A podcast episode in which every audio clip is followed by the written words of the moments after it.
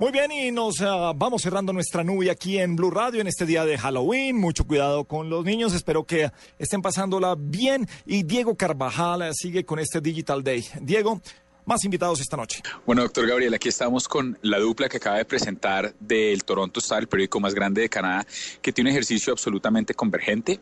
Ellos son el vicepresidente de productos digitales, Ali Rahema, y tengo también a Michael Cook, quien es el editor general del Toronto Star. Gentlemen, good evening. Thank you for being aboard. A pleasure to be here. Thank you. La primera pregunta tiene que ver con la convergencia. Digamos, la convergencia por lo general se, se, habla únicamente de la sala de redacción y no pasa entre redacción y el equipo de negocio. El hecho de que ustedes la den juntos implica que en el Toronto está el motivo de éxito es esa simbiosis. When you talk about convergent culture, it usually it, it's usually stuck in the newsroom, and you're talking about whether digital comes to print or print comes to digital. But you showed us today, and the fact that you're both here, it shows us a different kind of convergence between editorial thinking as well as business thinking, where none one of them precedes the other. Yeah, I think the uh, the the ultimately the I think one of the big challenges is we've had a whole series of silos within silos, right? So first, the newsroom was a silo separate from commercial and for, from production and all that sort of stuff, and and in the in the print world, there's a beautiful marriage where you know the head of advertising and Michael don't even actually have to discuss anything. They kind of look at each other and they understand it's going to be no, it's going to be yes, whatever.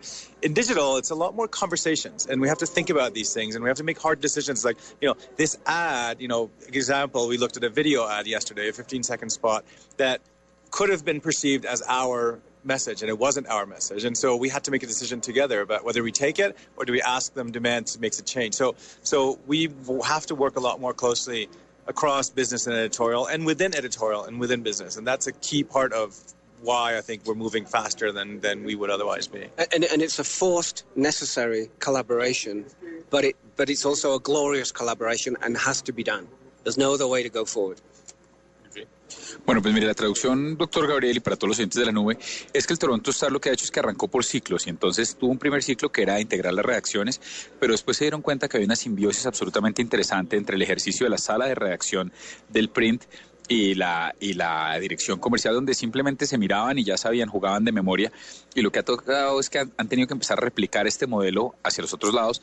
Y lo que nos dice Michael, que es el editor general, es, mire, es un, proye es un proyecto que tiene que ser a las buenas, porque a las malas no funciona. Y por eso el Toronto Star está generándose mucho más rápido, creciendo mucho más rápido que los demás periódicos en Canadá. Quisiera retomar la pregunta, la respuesta de Michael para hacer la última pregunta y es, eh, él menciona que es un proceso glorioso, haciendo alusión a que sean las buenas. Por lo general, los equipos digitales entramos diciendo es que los demás son obsoletos y eso genera mucha resistencia. Y quisiera, quisiera entender cómo funciona el ejercicio. Michael, regarding your, your, your answer, you said have to be, it has to be a glorious process, not even because either you do it or die, but it also has to be a nice process. Usually, the problem with us digital teams is that we walk into the newsroom and trying to say, oh, we're the future, you're obsolete, and that generates all sorts of resistance. How have you managed to work this to, to, to do it in a glorious way, as you said? Oh, that's a very good question because it, uh, it has happened in the past. I think the current people at the Star don't have that arrogance. And I think that fear has driven us into this collaboration, but fear has also means we, we, we have to get along and we have to be respectful of each other's territories. And there's a huge overlap in those territories. So it, you, you, you have to talk about it. Uh, and and if you if you if you bring it up and, and you say we, we have a problem, let's sit down and talk about it, and that's what we do. And I'm not saying it's all heaven and the day on the beach. It isn't. I mean, there are clenched fists, and uh, but but we've been at this now for a little over a couple of years, uh, and it's working for us. We work our way through it. We have no choice. Yeah, I'd, I'd add to that. I think you know along the lines of what Michael was saying. I think there's a there one of the things we have I have no tolerance for, and I made that very clear when I took on the role, is is the digital dogma of we have the answers is nonsense. Nobody has the answers. I don't have the answers any more than he doesn't have them or has them. And and this is about working together to figure out. And we're you know I use the analogy. This is like you know in sailing, if we all have to work together. There's nobody. You know, there's a captain. That's that's great, and that's our publisher, who we both report to.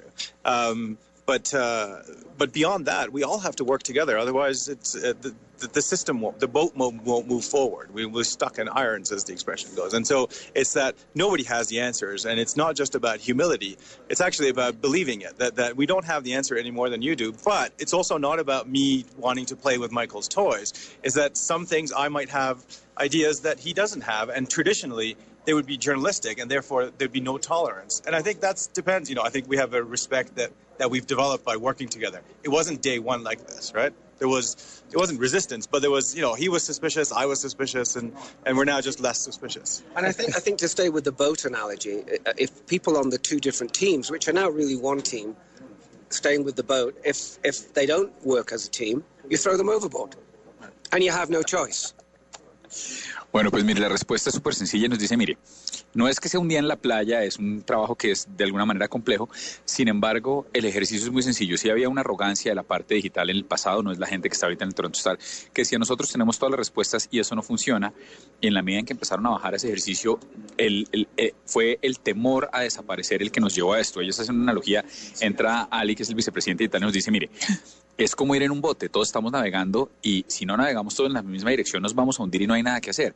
Ahora, el ejercicio es que se ha abierto esa frontera porque la mayoría de días que puede llegar a tener uno o el otro eh, se, tienen que, se tienen que manejar de la manera abierta y es, no es un tema de humildad, mucho menos de falsa humildad, es un tema donde de verdad no sabemos dónde están las respuestas y ni la parte editorial tradicional las tiene, ni la parte digital las tiene, es entrar a jugar y respetar los territorios, no querer uno jugar con los juguetes del otro, valga la redundancia, sino entender dónde está el ejercicio y eh, eh, eh, es básicamente eso. Y cierra Michael la, respuesta diciendo, para terminar la analogía del bote, la gente que no se sume a ese proceso de llevar el bote en uno u otro sentido, simplemente hay que arrojarla del barco. Es triste, pero no hay otro motivo. Gentlemen, thank you so much for being here with us en la.